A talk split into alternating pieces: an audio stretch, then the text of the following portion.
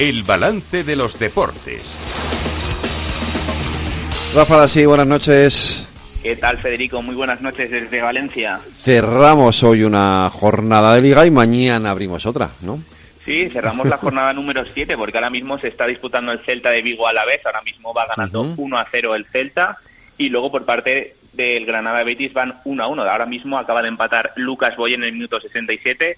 Lo había hecho antes a Sanet Diallo en el minuto 51. Así que de momento van 1 a 1 respecto al resto de partidos que se han jugado esta jornada. Hay que recordar que abría la jornada el Sevilla-Almería con una goleada 5 a 1, el pinchazo del Barcelona que empató a 2 en Mallorca, el Atleti que también empató a 2 ante el Getafe y que de hecho eh, hubo una trifulca entre Iñaki Williams y José Bordalás. De hecho acabó el míster del Getafe con una expulsión después de que dijesen que José Ángel Carmona, jugador azulón, eh, se metiese en el campo eh, al sentir un pinchazo con el objetivo de perder tiempo, pero resultó que finalmente eh, José Bordalas dijo que no era su intención, pero de hecho le expulsaron y el Getafe pues va a tener que recurrir esa roja.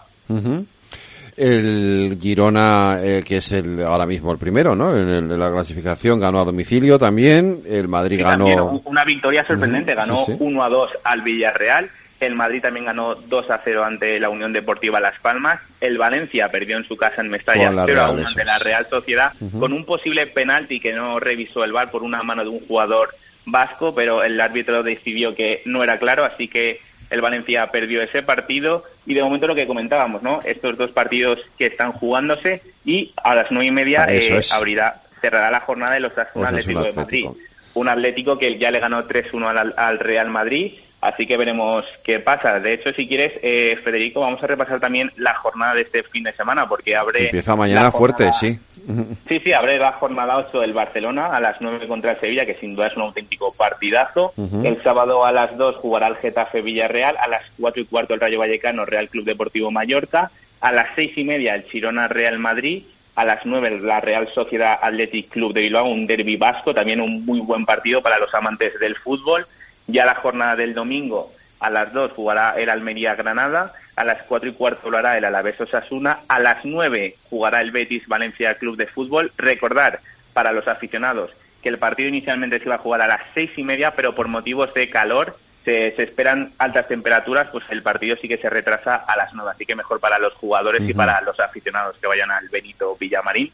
Y luego a las 9 de la noche también jugará el Atlético de Madrid Cádiz y cerrará la jornada número 8 Las Palmas contra el Celta de Vigo a las 9 de la noche. Del lunes, efectivamente. Oye, tenemos eh, también está jugando hoy eh, partidos baloncesto, ¿no? Hay Liga Andesa.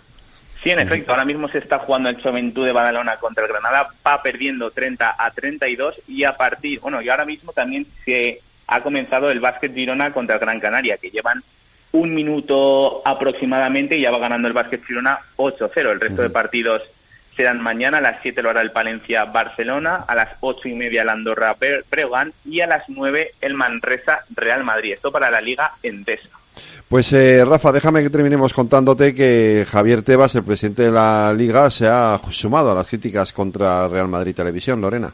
Sí, Tebas ha cargado contra el canal blanco acusándole de no estar dentro del fair play deportivo y de faltar a su deber de servicio público con sus contenidos sobre los árbitros que dirigen los partidos del Real Madrid. No obstante, Tebas ha evitado hablar de adulteración en la competición, aunque ha criticado lo que en su opinión son malas prácticas de la televisión madridista.